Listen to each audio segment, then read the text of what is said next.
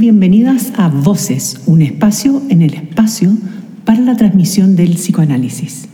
En nuestra página web www.apch.cl encontrarán todos los episodios de este podcast, cada uno dedicado a diferentes temas desde la vereda, la mirada o la perspectiva psicoanalítica.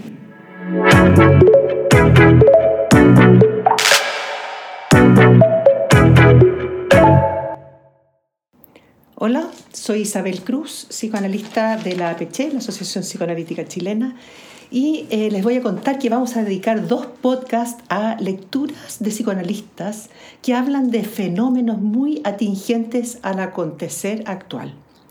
Vamos a partir con un intercambio epistolar entre Einstein y Freud. Es por decirlo menos eh, bien impactante Em, leer esto y darse cuenta que da lo mismo, podría haber estado escrito hoy. Son las mismas preguntas, son las mismas dudas, son las mismas ganas que tiene el hombre de saber cómo terminar con la guerra. A pesar de ser las mismas preguntas, la respuesta no es la misma. Freud da una respuesta que eh, pienso que habría que escuchar sobre todo en estos tiempos. Vamos a ver qué se dijeron.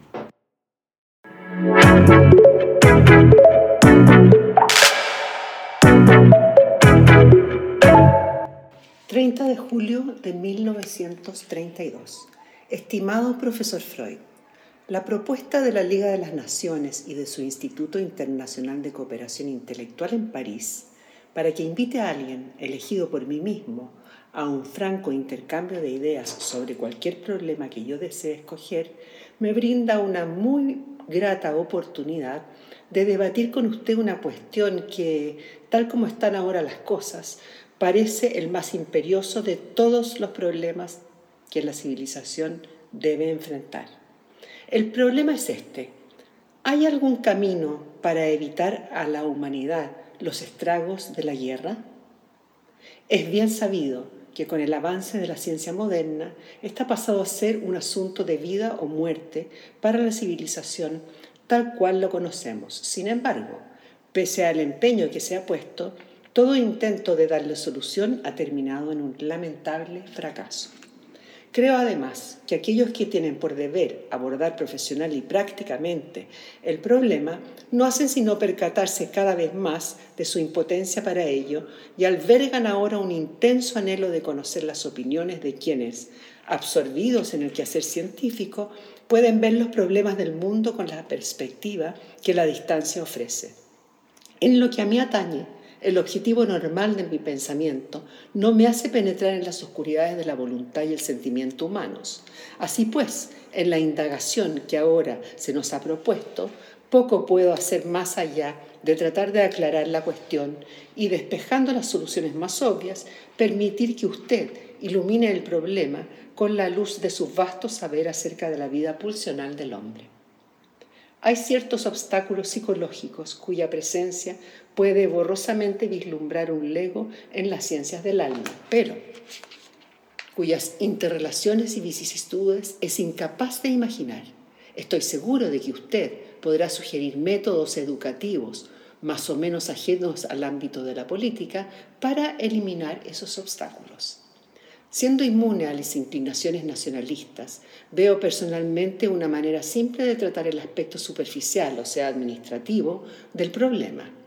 La creación con el consenso internacional de un cuerpo legislativo y judicial para dirimir cualquier conflicto cada nación debería venirse a respetar las órdenes emanadas de este cuerpo legislativo, someter toda disputa a su decisión, aceptar sin reserva sus dictámenes y llevar a cabo cualquier medida que el tribunal estimare necesaria para la ejecución de sus decretos.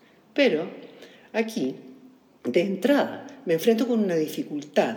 Un tribunal es una institución humana que en la medida en que el poder que posee resulta insuficiente para hacer cumplir sus veredictos, es tanto más propenso a que estos últimos sean desvirtuados por presión extrajudicial.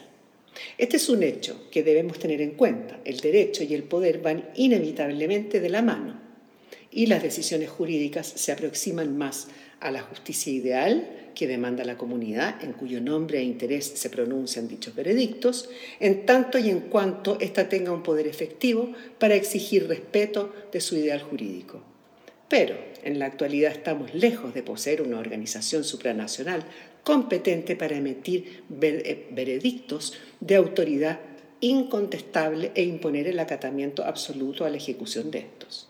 Me veo llevado de tal modo a mi primer axioma. El logro de seguridad internacional implica la renuncia incondicional, en una cierta medida, de todas las naciones a su libertad de acción, vale decir, a su soberanía, y está claro, fuera de toda duda, que ningún otro camino puede conducir a esa seguridad. El escaso éxito que tuvieron, pese a su evidente honestidad, todos los esfuerzos realizados en la última década para alcanzar esta meta, no deja lugar a dudas de que hay en juego fuertes factores psicológicos que paralizan tales esfuerzos. No hay que andar mucho para descubrir algunos de esos factores. El afán de poder que caracteriza a la clase gobernante de todas las naciones es hostil a cualquier limitación de la soberanía nacional.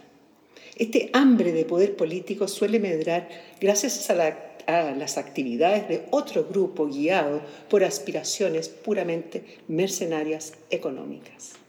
Pienso especialmente en ese pequeño pero resuelto grupo activo en toda nación, compuesto de individuos que, indiferentes a las consideraciones y moderaciones sociales, ven en la guerra, en la fabricación y venta de armamentos, nada más que una ocasión para favorecer sus intereses particulares y extender su autoridad personal.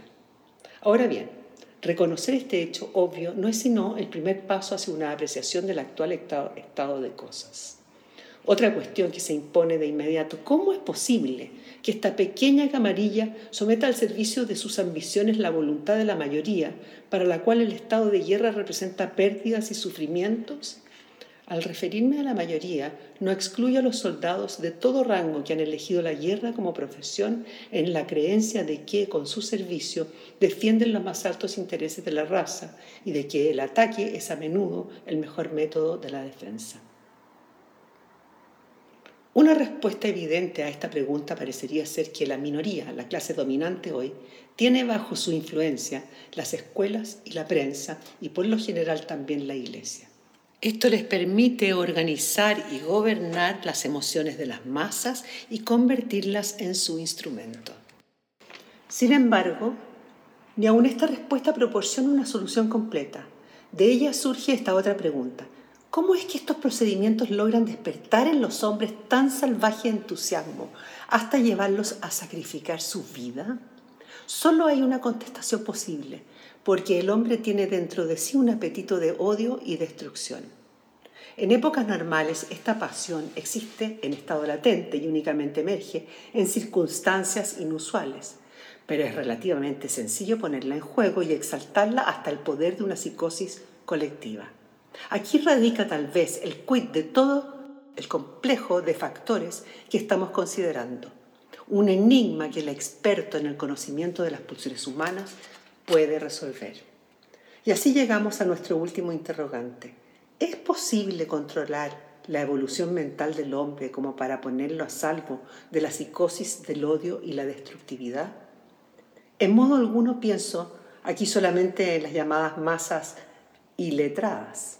La experiencia prueba que es más bien la llamada intelectualidad la más proclive a estas desastrosas sugestiones colectivas, ya que el intelectual no tiene contacto directo con la vida al desnudo, sino que se topa con esta en su forma sintética más sencilla, sobre la página impresa.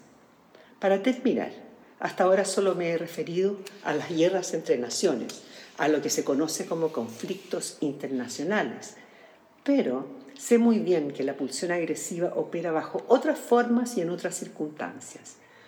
Pienso en las guerras civiles, por ejemplo, que antaño se debían al fervor religioso, pero en nuestros días a factores sociales, o también en la persecución de las minorías raciales.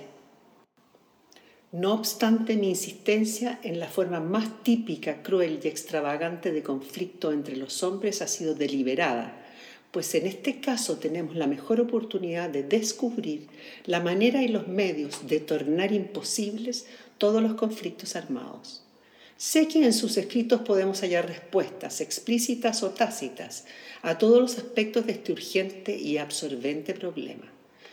Pero sería para todos nosotros un gran servicio que usted expusiese el problema de la paz mundial a la luz de sus descubrimientos más recientes, porque esa exposición podría muy bien marcar el camino para nuevos y fructíferos modos de acción.